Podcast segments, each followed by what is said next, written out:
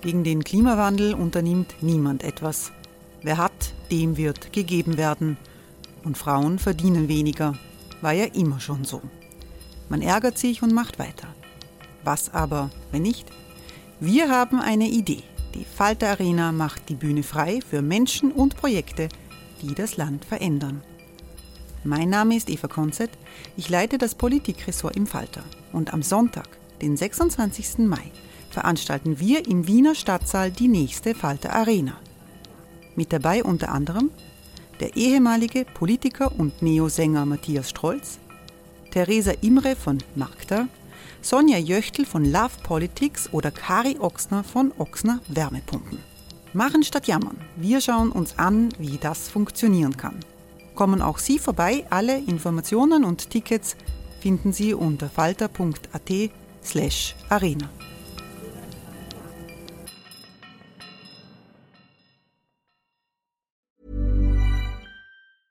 Hey, I'm Ryan Reynolds. Recently, I asked Mint Mobile's legal team if big wireless companies are allowed to raise prices due to inflation. They said yes. And then when I asked if raising prices technically violates those onerous two-year contracts, they said, what the f*** are you talking about, you insane Hollywood ass?"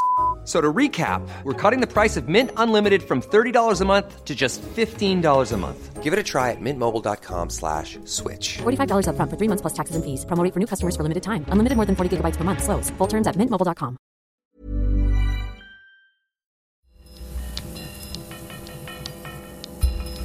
Falter Radio, der Podcast mit Raimund Löw. Sehr herzlich willkommen, meine Damen und Herren, zum Falter Radio für Samstag, den 8.6.2019. Ein Film über einen Radiosender. Wie geht so etwas? Die Filmemacher Jakob Brossmann und David Pede haben es probiert. Sie haben den Film gehört, gesehen gemacht, eine beobachtende Dokumentation über den öffentlich-rechtlichen Kultursender Ö1, der ohne Interviews und ohne erklärenden Text auskommt. Gehört, gesehen zeigt das Leben im Wiener Funkhaus und begleitet die Radiomacher von Ö1 in einer Phase des Umbruchs rund um eine Programmreform 2017. Im Film wird viel darüber diskutiert, wie Journalismus zu sein hat. Welche Entscheidungen treffen Redakteure täglich und warum? In einer Podiumsdiskussion in der Wiener Urania am 3. Juni ging es um das Spannungsverhältnis zwischen kritischem und konstruktivem Journalismus. Es diskutierten Ö1-Senderchef Peter Klein, der Kommunikationswissenschaftler Fritz Hausjell und die beiden Regisseure Jakob Brossmann und David Pede mit Anna Goldenberg. Was genau heißt eigentlich kritisch? Und dann habe ich, wie man das ähm, als Journalist ähm, oft tun sollte, im Duden nachgeschaut. Und zwar gibt es eigentlich mehrere Definitionen von kritisch. Und zwar einerseits heißt das streng prüfend, und andererseits heißt es negativ beurteilend. Wo ich mich dann frage, wenn wir reden von kritischem Journalismus und kann Journalismus zu kritisch sein, verwechseln wir da diese beiden Bedeutungen von kritisch? Frage in die Runde. Der Kommunikationswissenschaftler Fritz Hausjell? Naja, ich würde sagen, äh, das äh, streng prüfend, das gehört zum soliden Journalismus grundsätzlich dazu. Und da würde ich dem Journalismus nicht noch zusätzlich das Attribut kritisch geben. Ich glaube, da braucht es noch ein paar weitere Dinge. Äh, vor allem äh, hängen die davon ab, äh, wie der jeweilige Zustand des Verhältnisses zwischen verschiedenen Machtgruppen in der Gesellschaft und den Medien ist. Wenn auf der anderen Seite, wenn wir jetzt die Politik zum Beispiel nehmen, äh, ein sehr, sehr hohes Maß an Inszenierung passiert und die äh, Regierung, die uns jetzt gerade verlassen hat, äh, hat einen enormen Aufwand betrieben, puncto politische PR, politische Propaganda, Message Control hat sie das selber auch genannt da braucht es dann tatsächlich äh, auf der Seite des Journalismus mehr als nur den Faktencheck. Da braucht es dann auch sowas wie den Inszenierungscheck und äh, auch noch stärker das, wofür auch Ö1 ein gutes Stück steht, nämlich die Themen auch selber zu bestimmen und sie sich nicht äh, durch die politische Agenda vorgeben zu lassen, die äh, jetzt gerade genehm sind für eine Regierungspolitik, aber genau so auch einer, einer Oppositionspolitik. Nur hat in der Regel die Regierung das Heft in der Hand. Also eine Definition von kritischem Journalismus wäre vielleicht Themen selbst setzen. Ja, ganz sicher. Unter anderem Themen selbst setzen, äh, auch an Themen äh, beharrlich dranbleiben, auch wenn die Politik äh, schon die nächste Sau durchs Dorf versucht zu treiben, äh, da drauf zu bleiben, weil ich glaube, dass man, dass man das auch einem anspruchsvollen Publikum äh, schuldig ist, dass man hier beharrlich auch Entwicklungen nachzeichnet, aber auch äh, sich gut überlegt, äh, wohin entwickelt sich eine Gesellschaft, was sind die Themen von morgen und von übermorgen und äh, dafür braucht es entsprechende Sensoren. Da, das ist nicht das, was jetzt äh, in äh, den Agenturen vorgegeben wird und nicht durch die politische PR äh, vorgegeben wird oder durch die PR anderer potenter Wirtschaftsorganisationen, aber auch äh, im kulturellen Bereich. Also da hier möglichst viele Sensorien in der Redaktion zu haben, eine möglichst vielfältige Redaktion auch zu haben, das äh, kann dazu beitragen, dass man dann sozusagen in einem umfassenden Sinne einen guten, soliden, das heißt kritischen, wachen Journalismus dann betreiben kann. Peter Klein bei, bei Ö1, in Ihrer Ansicht nach, wo, wo gelingt das und wo gelingt das nicht, was der Herr Hausjelder jetzt unter kritischem Journalismus beschrieben hat? Dazu komme ich gleich. Ich möchte noch einmal auf die Eingangsfrage, kann Journalismus äh, zu kritisch sein, äh, eingehen. Äh, noch bevor mein Hirn sich einschaltet, sagt mein Reflex, nein, nein, nein, auf gar keinen Fall wieso soll Journalismus äh, zu kritisch sein können. Sofern wir Journalismus äh, verstehen als eine Methode der Wahrheits- und der Erkenntnisgewinnung, die mit Faktengenauigkeit, die mit Überprüfung, die mit Check, Gegencheck, Double Check und all den bekannten äh, Methoden ähm, arbeitet. Insofern kann Journalismus gar nicht zu kritisch sein. Ich nehme aber an, dass die Frage auf etwas anderes abzielt. Ein, sagen wir mal, in gewisser Weise, vielleicht auch fragwürdiger Weise, verstandener kritischer Journalismus oder ein sogenannter kritischer Journalismus kann natürlich äh, zu einer Realitätsverzerrung und zu einer Realitätswahrnehmung äh, führen, die nicht unbedingt den Tatsachen ähm, entspricht. Und dann wird es natürlich irgendwie problematisch. Darauf können wir dann vielleicht später noch äh, eingehen. Also äh, wenn die ganze Welt und das eigene Sein dann also einfach als furchtbar und schrecklich dargestellt wird und alles ist immer irgendwie ein Problem und so weiter, ähm, das kann das Ergebnis von Journalismus oder als so kritisch verstandenem äh, Journalismus ähm, sein. Was nun äh, Ö1 betrifft, wir versuchen bei ähm, Ö1, also zunächst einmal muss man ein bisschen aufpassen, äh, mit Journalismus nicht nur die Nachrichten, die Journale, die Zeit im Bild und so weiter zu verwechseln, äh, sondern äh, Journalismus gibt es ja in vielen Bereichen. Es gibt Wissenschaftsjournalismus, es gibt Reisejournalismus, es gibt Kulturjournalismus. Und da versuchen wir schon, ähm, die Welt in ihrer Gesamtheit, soweit uns das möglich ist, zu erfassen.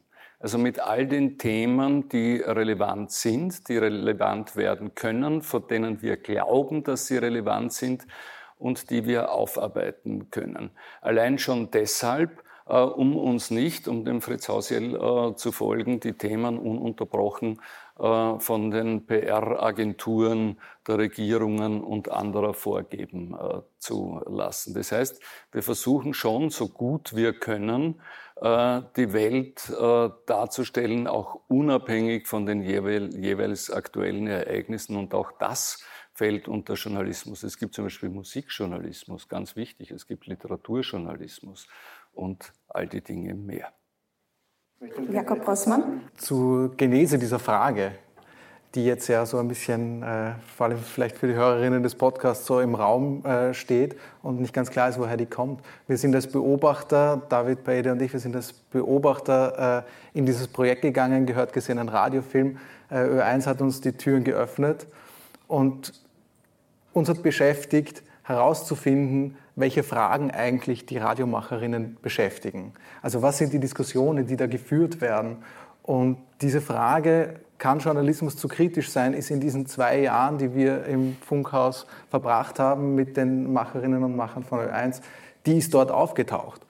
Das ist jetzt nicht in, eine Frage, die wir, Zusammenhang zum nicht eine Frage, die wir von außen herangetragen haben, sondern die dort äh, in der Entwicklung äh, der Sendung Double Check, äh, die in dieser Drehzeit entstanden ist, zum ersten Mal als Konzept und dann zum ersten Mal on air gegangen ist.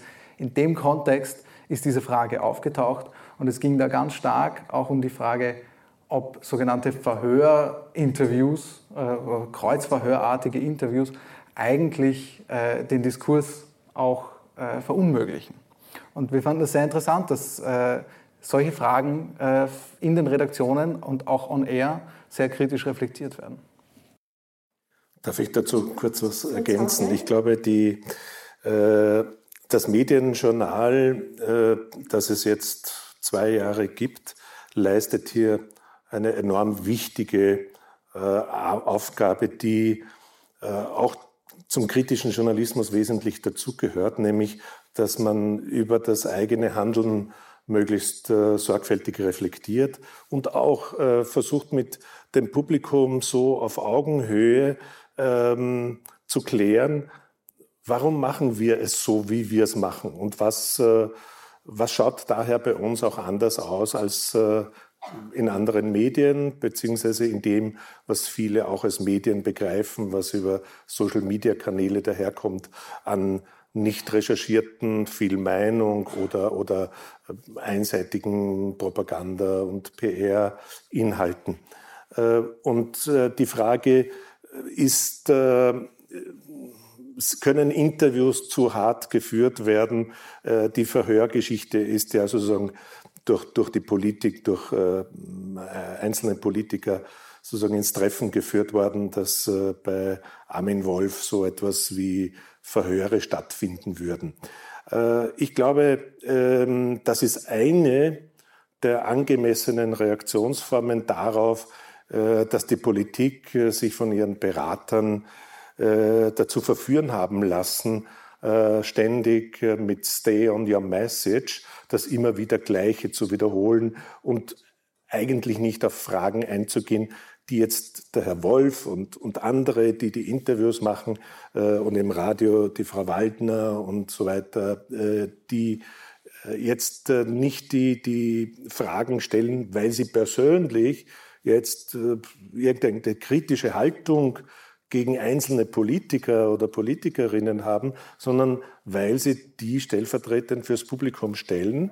Äh, da wird dahinter in der Redaktion in der Regel ausführlich diskutiert, was könnten Fragen sein, die das Publikum interessiert und daher sie, werden sie dann auch gestellt. Und äh, ja, manche, manche hätten gern nettere Gesprächsformen, die es im Übrigen auch gibt, im Radio genauso wie im Fernsehen. Es ist ja nicht jedes in, in jedem Format dann sozusagen es typisch, dass harte Interviews geführt werden.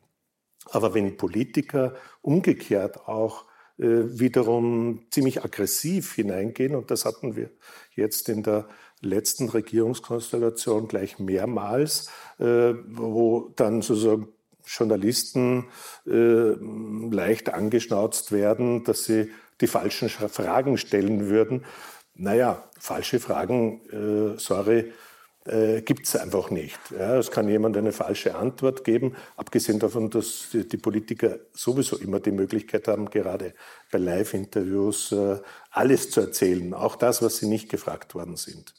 Darf ich anschließen? Ja, es gibt ja schon seit langem, allerdings nie realisiert, die Überlegung, äh, mit Politikern überhaupt keine Live-Interviews mehr zu führen. Denn in, den, äh, in der Live-Situation haben jene, die die Regeln brechen, immer einen äh, Vorteil. Stay on your message, also wenn man einfach auf die Fragen nicht antwortet, dann kann der Interviewer, die Interviewerin äh, viermal sagen, äh, sie haben aber auf meine Frage nicht geantwortet, das wird dann irgendwann lächerlich und die antworten aber trotzdem nicht, sondern lesen ihr Parteiprogramm oder ihr Wahlprogramm vor. Daher gab es die Überlegung, das geht natürlich in einem Betrieb, der Aktualität verpflichtet ist, nur schwer, äh, einfach keine Live-Sachen mehr zu machen. Wie gut das geht, zeigt ja das Beispiel. Die beiden Regisseure haben insgesamt 200 Stunden Material aufgenommen und am Ende 90 Minuten gesendet. Ihr könnt mir das jetzt in Prozenten ausrechnen, wie viel davon übergeblieben ist. Äh, und man hat aber, es ist aber trotzdem so, also ich hoffe, Sie haben das auch so empfunden, ich habe es zumindest so empfunden, dass hier durch sozusagen Verdichtung ähm, Wahrheit erzeugt äh, worden ist. Und wenn Politiker halt äh, immer nur dasselbe Ding abspulen, dann könnte man auch sagen, dann kommen sie halt einfach nicht auf Sendung und aus. Man zeichnet die Sachen auf und das, was einen Newswert hat, was relevant ist, was substanziell ist, wird gesendet und alles andere fällt äh, der Schere zum Opfer. Als Konzept halte ich das für durchaus interessant.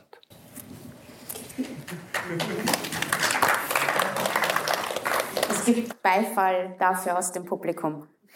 Ähm, weil das, weil das äh, schon angesprochen wurde, die, die Politiker, die, die zunehmend, also zunehmend mehr Message Control machen, wo es zunehmend schwerer wird, Live-Interviews zu machen, das, das finde ich passt vielleicht zu der Double-Check-Folge, die eben in dem Film produziert wird, wo äh, Hubert Patterer der Chefredakteur von der kleinen Zeitung interviewt wird. Die Szene sehen wir da im Film, wo er dann sagt, in den österreichischen Medien wird oft ein negativer Filter auf alles Politische gelegt.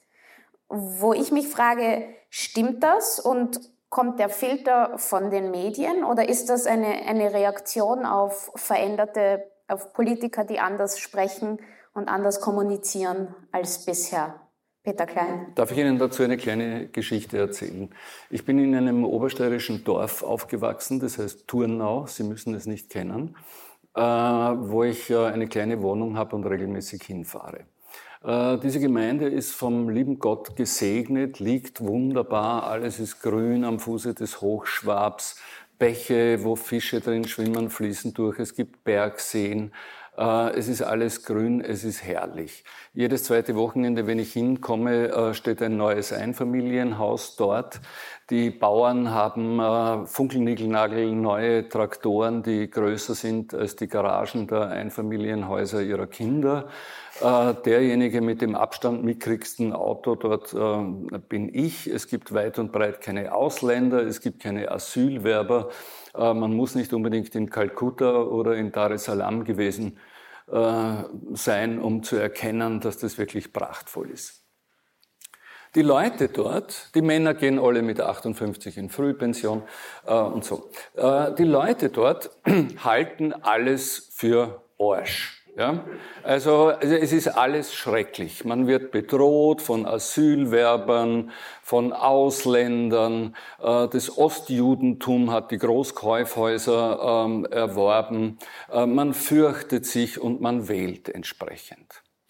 Also da stelle ich mir doch jedes Mal die Frage, und warum ist es so? Wieso kann es sein, dass persönliche Erfahrung und politische Einschätzung Politiker werden generell als äh, idiotisch und korrupt bezeichnet. Äh, gut, das Argument hatte vor zweieinhalb Wochen noch ein bisschen mehr Schlagkraft als jetzt gerade, aber ähm, äh, man kommt gar nicht auf die Idee, dass es auch ein Verdienst der Politik ist, dass es allen verhältnismäßig so prächtig geht. Also warum finden alle alles so schrecklich, hassen Ausländer und äh, fürchten sich vor ihnen? Der Transmissionsriemen zwischen den Menschen dort und der Politik sind wir, die Medien. Kaum jemand kennt eine Landtagsabgeordnete. Der einzige Politiker, den man kennt, ist der nette Bürgermeister.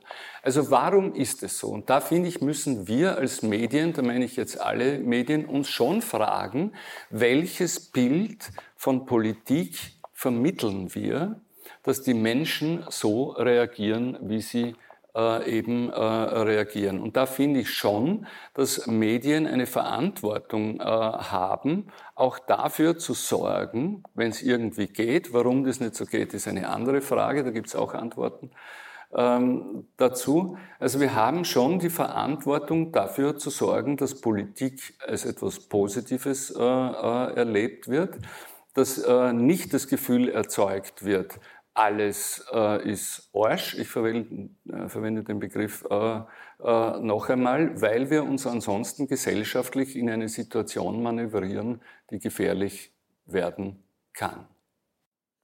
Fritz Hausjall? Ich glaube, eine mögliche Antwort ist, und das wird gerade auch auf Ö1 versucht, äh, nämlich Lösungsmöglichkeiten, gut geglückte Projekte in verschiedenen Bereichen, auch gerade auch bei der Frage der Betreuung von geflüchteten Menschen äh, darzustellen. In Reportagen, Journal Panorama ist so eine Leiste, äh, wo man das öfters auch antreffen kann oder äh, ordentlich gemachte Radiokollegs.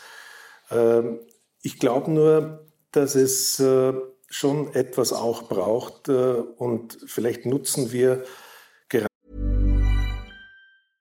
Ryan Reynolds here from Mint Mobile. With the price of just about everything going up during inflation, we thought we'd bring our prices down. So to help us, we brought in a reverse auctioneer, which is apparently a thing. Mint Mobile unlimited premium wireless. Ready to get 30, 30, bit to get 30, bit to get 20, 20, 20, bit to get 20, 20, bit to get 15, 15, 15, 15 just 15 bucks a month. So, Give it a try at mintmobile.com/switch. slash $45 up front for three months plus taxes and fees. Promo for new customers for limited time. Unlimited more than 40 gigabytes per month. Slows. Full terms at mintmobile.com.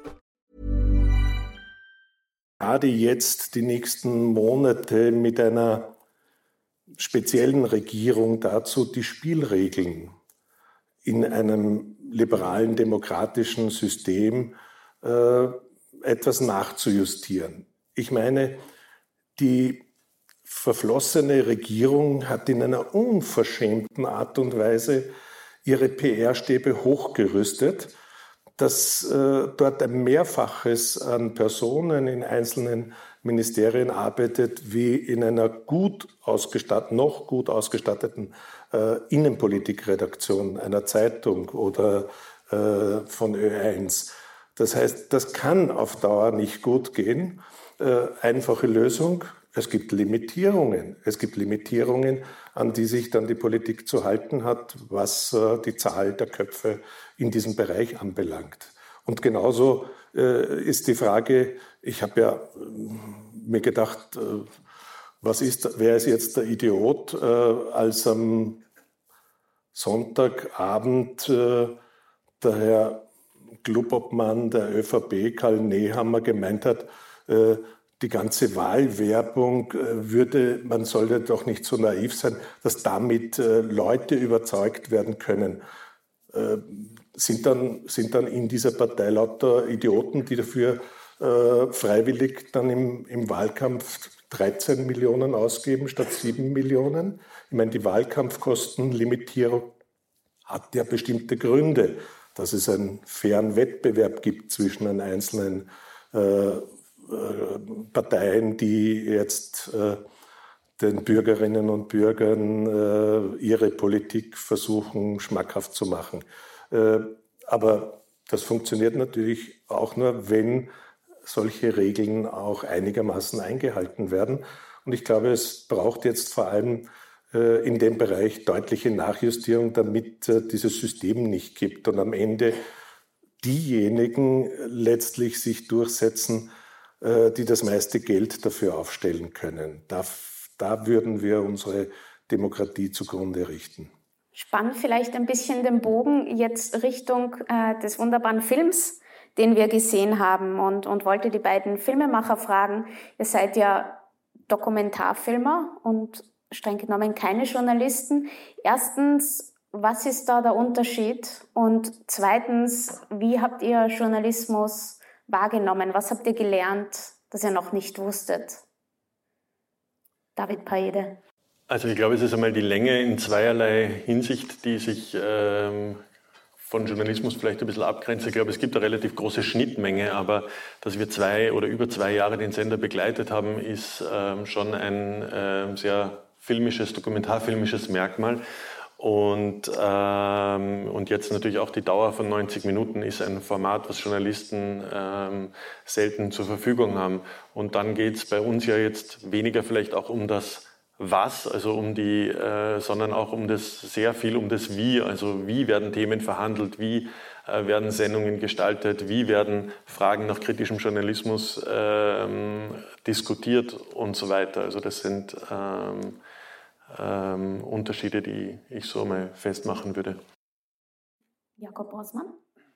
Ja, also die Diskussion ist ja auch im Feld des Dokumentarfilms eine sehr lange. Ähm, die Versuche, den Dokumentarfilm eindeutig zu definieren, sind äh, bisher alle kläglich gescheitert.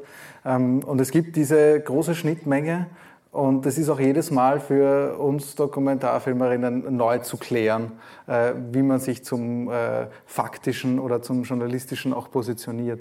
Äh, ganz oft wird dann der subjektive Blick mh, angeführt und Peter Klein hat vorhin gesagt, äh, wir hätten zur Wahrheit verdichtet. Ähm, da gibt es ganz viele Dokumentarfilmtheoretikerinnen, die äh, ganz laut aufschreien, wenn sie das hören. Ähm, der Begriff, auf den man sich vielleicht irgendwie äh, einigen wird können, wäre so etwas wie Wahrhaftigkeit. Mm, und gleichzeitig geht es uns aber auch darum, auf eine sinnliche Art zu erzählen und eine Geschichte zu erzählen und Leute in unsere Beobachtungen einzubinden und teilhaben zu lassen, die Gesichter zu sehen, wenn das Mikrofon angeht, äh, die kleinen Gespräche zwischen Tür und Angel, die in vielen äh, journalistischen Formaten ja auch einen Raum haben, mm, aber eben eher selten. Und bei uns ist das, wie der David gesagt hat, das Wie, glaube ich, äh, ein ganz wesentlicher Kern. Ich finde, was den Film ja auszeichnet, ist, dass man das Gefühl hat, da ist gar keine Kamera. Also ihr seid wirklich absolut unsichtbar und ihr hört da Gespräche, wo man sich denkt, boah, wissen die nicht, dass die mitgefilmt werden? Ähm, wie, wie ist euch das gelungen? Also da kommt sicher auch äh, uns zugute, dass viele äh, Mitarbeiterinnen von Ö1 ja auch große Geschichtenerzähler sind und äh, um um die Notwendigkeit wissen ähm, dies. Also sie, ja, sie sind sozusagen in eine Art Protagonistenschule gegangen oder sie wissen, wie sie gerne die Leute vor dem Mikrofon auch äh, hätten und haben da irgendwie uns auch großes Verständnis entgegengebracht. Und ähm, dass es so gut funktioniert, war uns ähm, auch nicht immer klar oder konnten wir nicht wissen, weil mit vielen Menschen ähm, haben wir ja gar nicht so viel Drehzeit gehabt, sondern die haben ja dann auch nur für einzelne Momente getroffen und mit denen gearbeitet. Der Film wurde ja immer wieder auch als Hommage bezeichnet, wo, wo ich mich dann frage, wie, wie kritisch kon konntet ihr sein und, und wolltet ihr sein? Gab es Stellen, die ihr, die ihr nicht zeigen konntet? Wurde, wurde dieser Film autorisiert? Hat, hat ähm, Ö1, hat Peter Klein diesen Film sich angeschaut, gesagt, das kommt, das kommt nicht? Ähm, wie, wie lief das ab? Nein, wir mussten uns zu Beginn ähm, auch harten Diskussionen stellen und unseren Film vorstellen. Und es waren nicht alle davon begeistert, dass wir dieses Projekt angehen, weil es die Sorge gab, dass man dann nicht mehr so offen reden kann oder ähm, dass das möglicherweise das Redaktionsgeheimnis verletzen konnte. Ähm, und nachdem wir ähm, das alles aus dem Weg geräumt haben ähm, oder ähm, einfach auch überzeugen konnten mit unserer Idee, hatten wir ähm, freie Hand und konnten uns ähm, eigentlich ähm, komplett frei in dem Funkhaus bewegen. Ja, wir sind ja an Ö1 herangetreten. Es war nicht so, dass Ö1 uns eingeladen hat, sondern wir haben gebeten, äh, einen Einblick bekommen zu dürfen, um den mit unserem Publikum zu teilen, um etwas beizutragen im Hinblick auf Media Literacy, im Hinblick auf das Verständnis der Medien, die so viel unseres Tages eigentlich und auch unserer Weltsicht auch mitprägen. Und da waren durchaus auch äh, Situationen, wo wir gewusst haben, dass wir die Ö1 wehtun. Und sie gehören aber für uns zum Bild dazu und sie gehören mit in die Debatte. Man wird Ö1 erst verstehen, wenn man auch sieht, wie sich die Menschen dort diesen schwierigen Momenten stellen.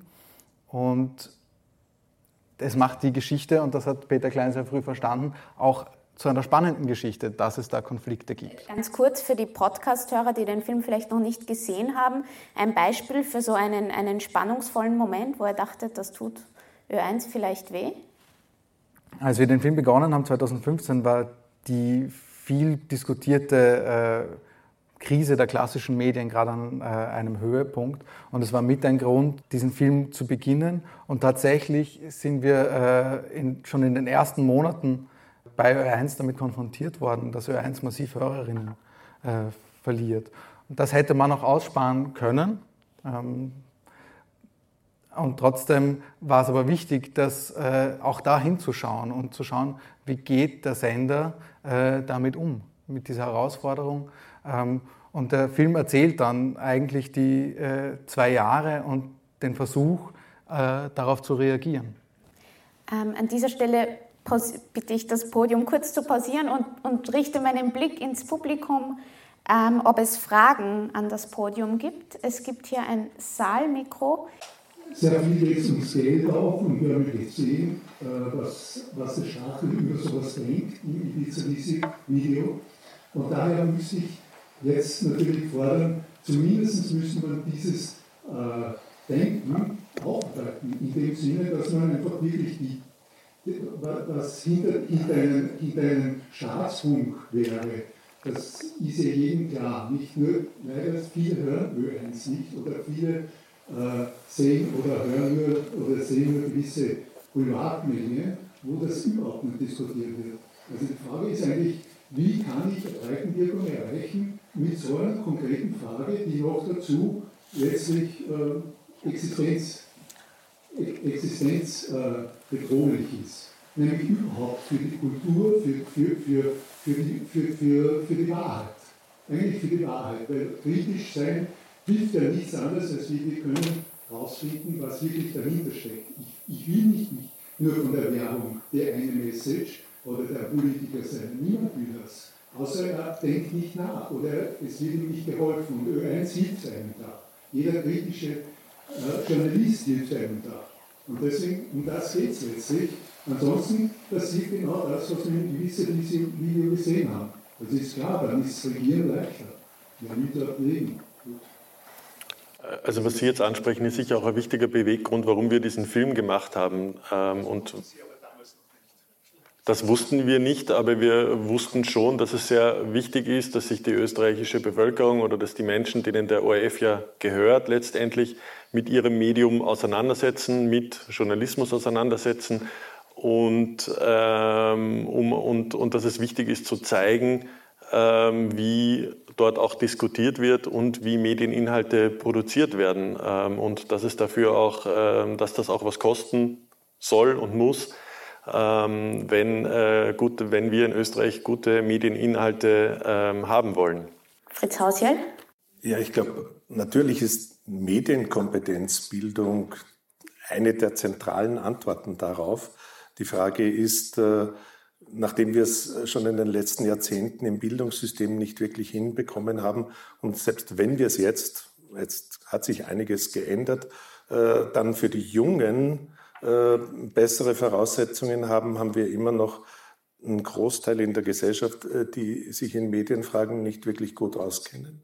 Und da denke ich, ist es die Aufgabe der qualitätsorientierten Medien selber, das ein gutes Stück zu leisten. So wie es Ö1 jetzt mit Doublecheck macht, äh, bräuchte es im, im ORF-Fernsehen ein entsprechendes Format, bräuchte es wahrscheinlich auch auf Ö3 ein Format oder in den Landessendern, weil äh, wir haben gesehen, wie bedrohlich das äh, schnell sein kann. Und ich glaube, äh, jetzt ist auch eine Zeit, wo vielleicht eine gewisse Solidarität unter den Medien äh, sich entwickelt hat. Äh, ich habe jetzt gerade vor ein paar Tagen das erste Mal die Gießgebühr positiv konnotiert in der Kronenzeitung gelesen, äh, vom, ähm, in dem Fall von, von Dichern selber geschrieben. Also das ist ja wirklich Premiere, weil, aber das braucht mehr als diese momentane sozusagen Schreckminute oder Schreckstunde, äh, nach äh, dem Ibiza-Video. Ja, genau, ich würde gerne fragen, also einerseits, äh, man hört auch öfter über marktwirtschaftlichen Druck auf Medien. Das ist natürlich beim öffentlich-rechtlichen nicht gegeben.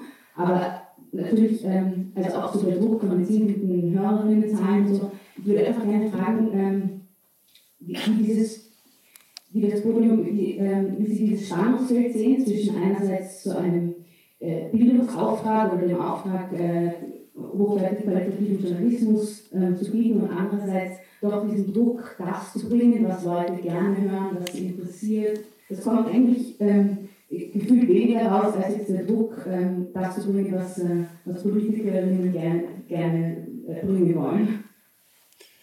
Äh, darf ich äh, direkt darauf antworten in Bezug auf Ö1. Äh, Ö1 ist in der glücklichen Lage, der einzige werbefreie Sender des ORF zu sein. Das haben nicht wir erfunden, sondern das sieht das Gesetz so vor. Also das Gesetz sieht nur vor, dass ein Sender werbefrei äh, sein muss. Und vor 35 Jahren hat man gesagt, dann nehmen wir den, der eh völlig unwichtig ist, nämlich Ö1.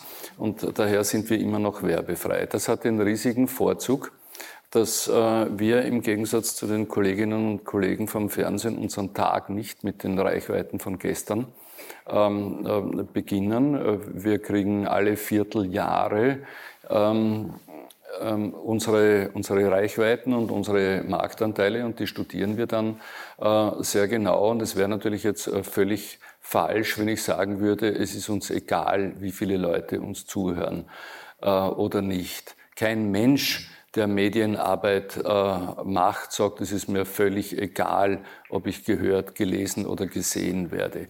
Natürlich wollen wir von möglichst vielen Leuten innerhalb jenes gesellschaftlichen Segments, das wir überhaupt ansprechen können, erreichen. Nicht alle interessieren sich für klassische Musik, nicht alle haben ein Interesse an Jazz, aber innerhalb dieses Segments wollen wir möglichst viele Menschen ähm, ansprechen.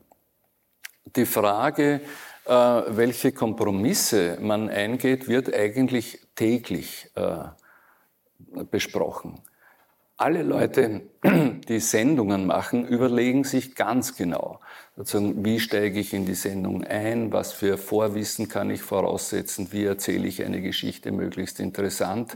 Äh, wir treiben uns viel auf Konferenzen, die sich mit diesen Themen beschäftigen, äh, äh, herum. Also wir sind schon hochgradig daran interessiert, Sie für uns zu gewinnen. Und zwar vor allem, und das ist der schwierigste Teil der Übung, für jene Themen, von denen Sie noch gar nicht wissen, dass Sie sich dafür interessieren. Die Innenpolitik ist relativ einfach, das ist eine Fortsetzungsgeschichte. Da muss man die Leute nicht erklären, da treten die Strache, Gutenüsse und wie sie alle heißen, äh, heute so der Reihe noch auf. Ja. Aber äh, eine Wissenschaftssendung zu machen zu einem Thema, wo Sie zunächst nicht einmal den Titel verstehen und Sie dafür zu interessieren und Sie dafür zu gewinnen, das ist ganz hohe äh, journalistische didaktische und dramaturgische Kunst. Damit können wir uns endlos beschäftigen und wir tun das deshalb, weil wir der festen Überzeugung sind, das ist wirklich programmatisch äh, für äh, Ö1, dass wir sie alle mit Dingen konfrontieren müssen, mit Themen, die sie noch nicht kennen. Ansonsten bleiben wir alle in unseren bekannten Filterblasen, Echokammern und so weiter und so fort ähm, äh, stecken. Das heißt, wir haben keinen Druck, äh, was äh, Marktanteile und Tagesreichweiten äh, betrifft, wollen aber von möglichst vielen Leuten gehört äh, werden. Und äh, last but not least, wir haben, und das zeigt der Film ja relativ deutlich, natürlich, wir sind Teil einer großen Firma, mit äh, Budgets zu äh, kämpfen. Und es ist nicht so, wenn der ORF weniger Budget zur Verfügung hat, dass man jetzt ausgerechnet Ö1 ausnimmt. Nein, wir sind mitgehangen, mitgefangen. Und innerhalb des ORF internen Verteilungssystems, beinahe hätte ich gesagt Verteilungskampfes, ist es natürlich schon sehr hilfreich, äh, wenn man innerhalb des Rahmens, äh, der gesteckt ist, möglichst gut ist. Das heißt, möglichst viele Hörerinnen und Hörer hat, ohne dadurch an Qualität einzubüßen. Letzteres, das kann ich Ihnen versprechen, würde man nie machen. Das heißt, unsere Leute würden das nicht machen. Die sind da sehr radikal. Ja, dann an dieser Stelle ein, ein herzliches Dank erstens an die, für die Beteiligungen aus dem Publikum und an mein Podium Fritz Hausjell, Peter Klein, David Paede und Jakob Brossmann. Und ich wünsche Ihnen allen noch einen schönen Abend und vielen Dank fürs Kommen.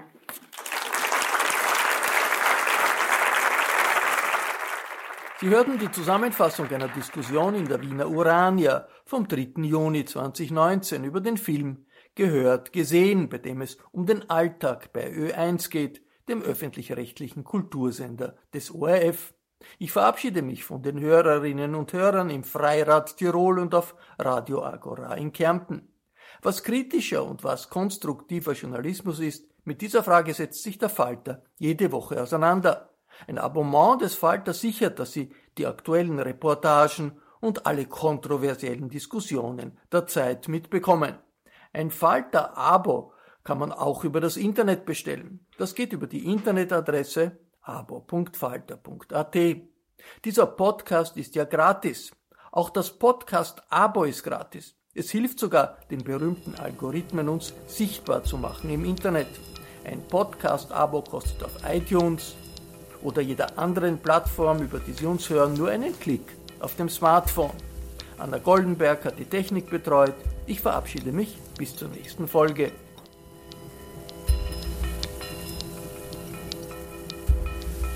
Sie hörten das Falterradio, den Podcast mit Raimund Löw.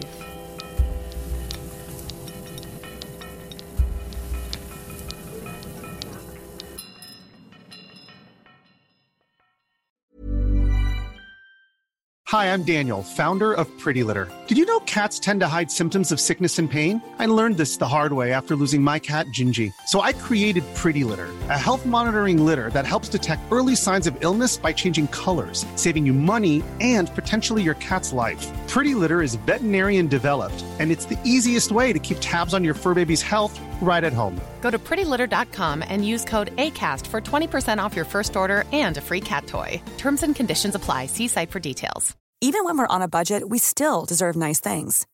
Quince is a place to scoop up stunning high end goods for 50 to 80% less than similar brands. They have buttery soft cashmere sweaters starting at $50, luxurious Italian leather bags, and so much more. Plus, Quince only works with factories that use safe, ethical, and responsible manufacturing. Get the high-end goods you'll love without the high price tag with Quince. Go to quince.com/style for free shipping and 365 day returns.